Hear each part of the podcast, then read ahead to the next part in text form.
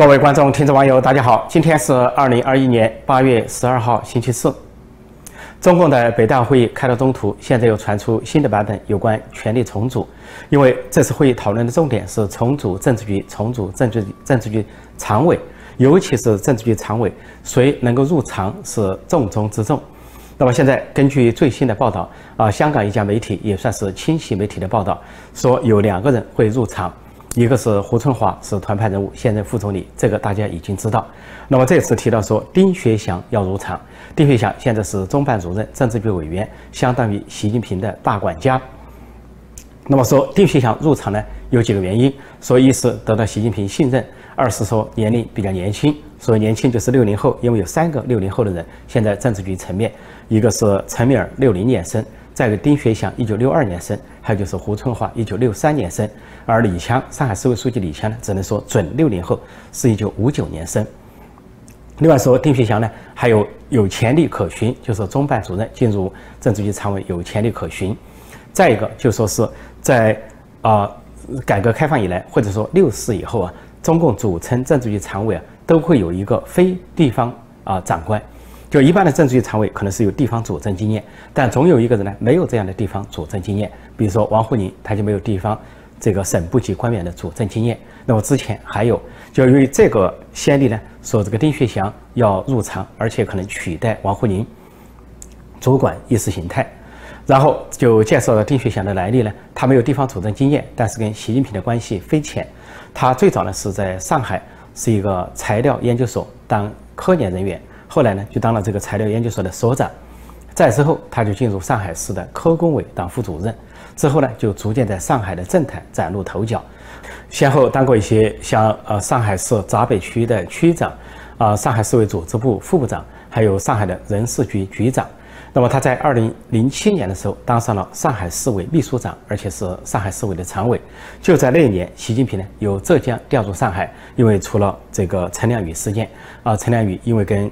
胡锦涛、温家宝有权力斗争，被打入秦城大牢。那么就习近平临时接了上海市委书记，但接了不久就被调到中央，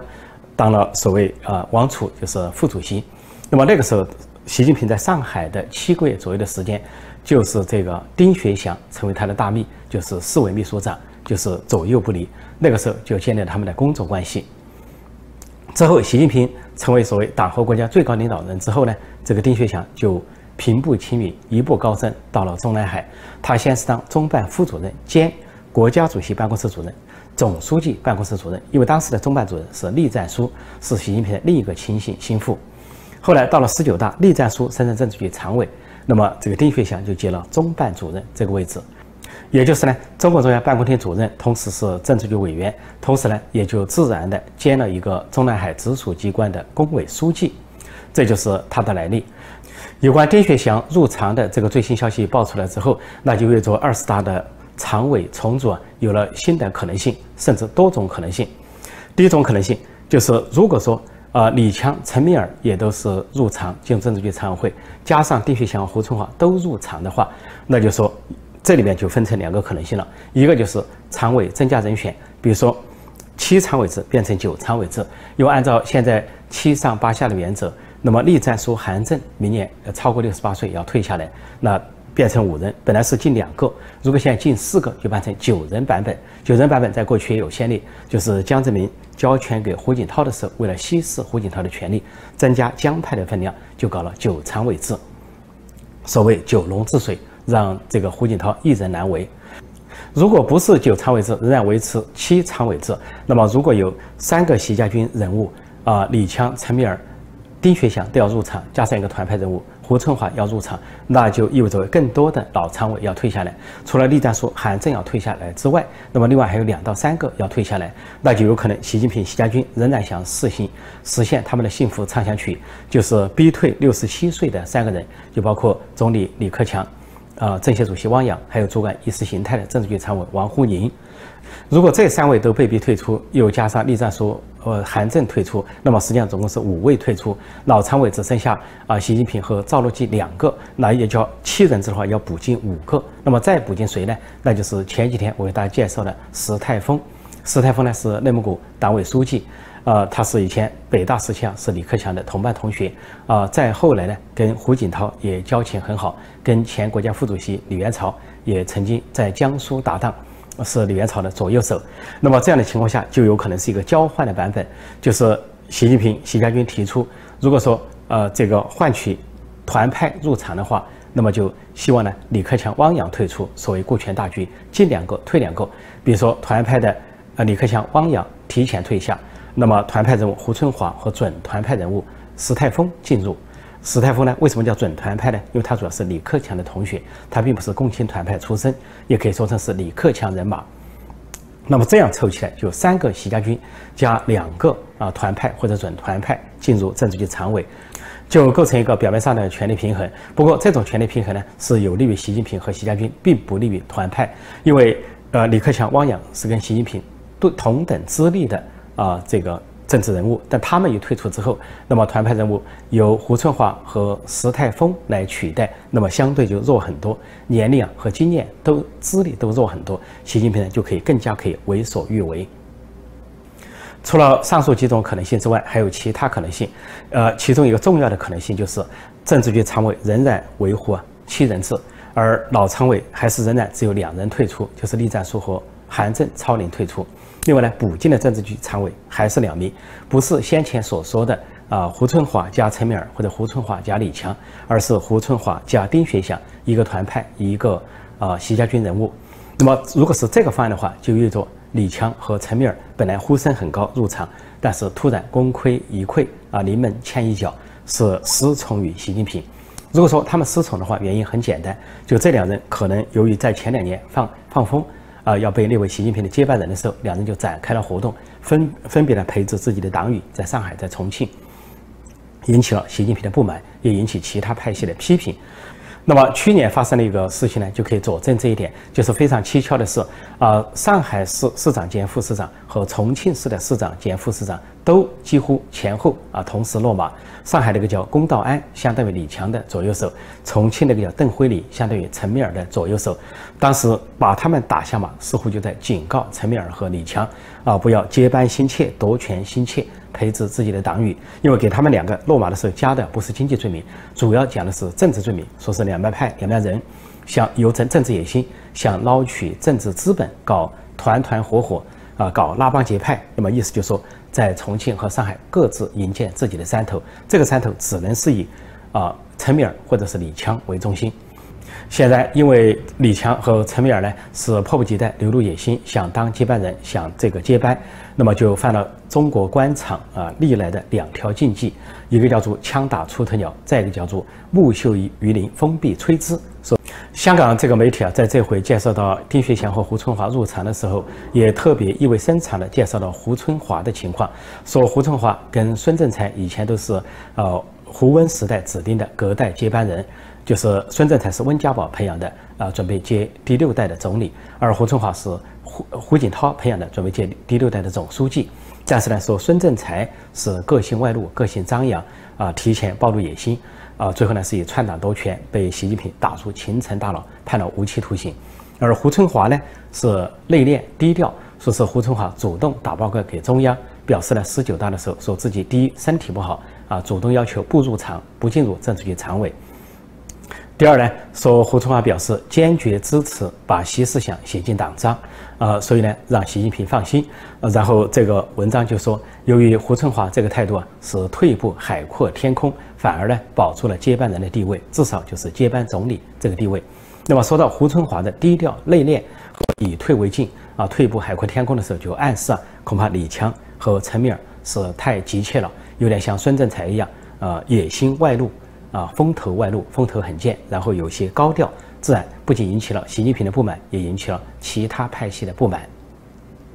不过提到这个新的版本，就是丁学祥入常的版本，那么还有两层重大的意义。第一层意义就是不利王沪宁，啊，对王沪宁来说，他有两个结果。好的结果就是，如果留任政治局常委的话，那就转任其他工作；不好的结果就是这次被排挤出局，啊，仅在六十七岁就被排挤出局。实际上，习近平对他已经不耐烦，因为王沪宁是三朝帝师、三朝智囊，啊，帮江泽民、胡锦涛、习近平各自炮制了一个思想，给江泽江泽民炮制的是三个代表，给胡锦涛炮制的是科学发展观，给习近平炮制的是习近平新时代中国特色社会主义。只有这个习近平这个思想是最空洞的。那么呢，王沪宁呢功高震主，因为在过去的五年或者十年，整个外界的传闻就是没有习近平思想就是王沪宁思想，没有习近平时代就是王沪宁时代，因为习近平的讲话。报告重要的文件都出自于王沪宁之手，而设置的所谓习思想也都出自于王沪宁之手，这已经是天下皆知的公开的秘密。尽管在几种路线上，习近平跟王沪宁是沆瀣一气、精神死党，但是在实际层面，习近平已经通过三个方面的层次放风呢，希望排挤王沪宁，把王沪宁排挤出局。那么第一个就是。呃，这两年一直在传闻说陈敏尔要取代王沪宁，因为陈敏尔呢是绍兴师爷出身，尽管文化不高，但是也会写一些小豆腐块文章，尤其在浙江，呃，当所谓宣传部长，帮习近平策划了一个《枝江新语》在浙江日报的头版头条，那么就是，呃，陈敏尔的手笔，那就说明陈敏尔呢是可以主管意识形态，那么。第二个就现在又传出丁学祥取代王沪宁，因为丁学祥跟王沪宁一样都没有地方主政的经验，所以呢由他来取代王沪宁顺理成章。那么第三个层次就是习近平习家军验之在之的所谓顾全大局，把其他人排挤在外，不搞七上八下，而要搞一个七下八上，就是要把李克强、汪洋和王沪宁三个六十七岁的人明年呢同时排挤出局。如果把这三个方面的信息汇聚在一起，都可以看出啊，习近平的确有意排挤王沪宁，要把王沪宁排挤出局，以免功高盖主、功高震主，想赢得一个真正的习近平思想、习近平时代，让大家、让国内外、让世人忘记王沪宁。如果王沪宁是这个结局的话，那么就是在习近平、王沪宁这个主仆之间、君臣之间，就重复了啊中国古代啊宫廷或者帝王术或者王朝的一些固有的模式。那叫做卸磨杀驴，或者另外有一个说法叫做“焦兔死，走狗烹”，高鸟尽，良弓藏，敌国破，蒙尘亡。所以该是王沪宁走人的时候了。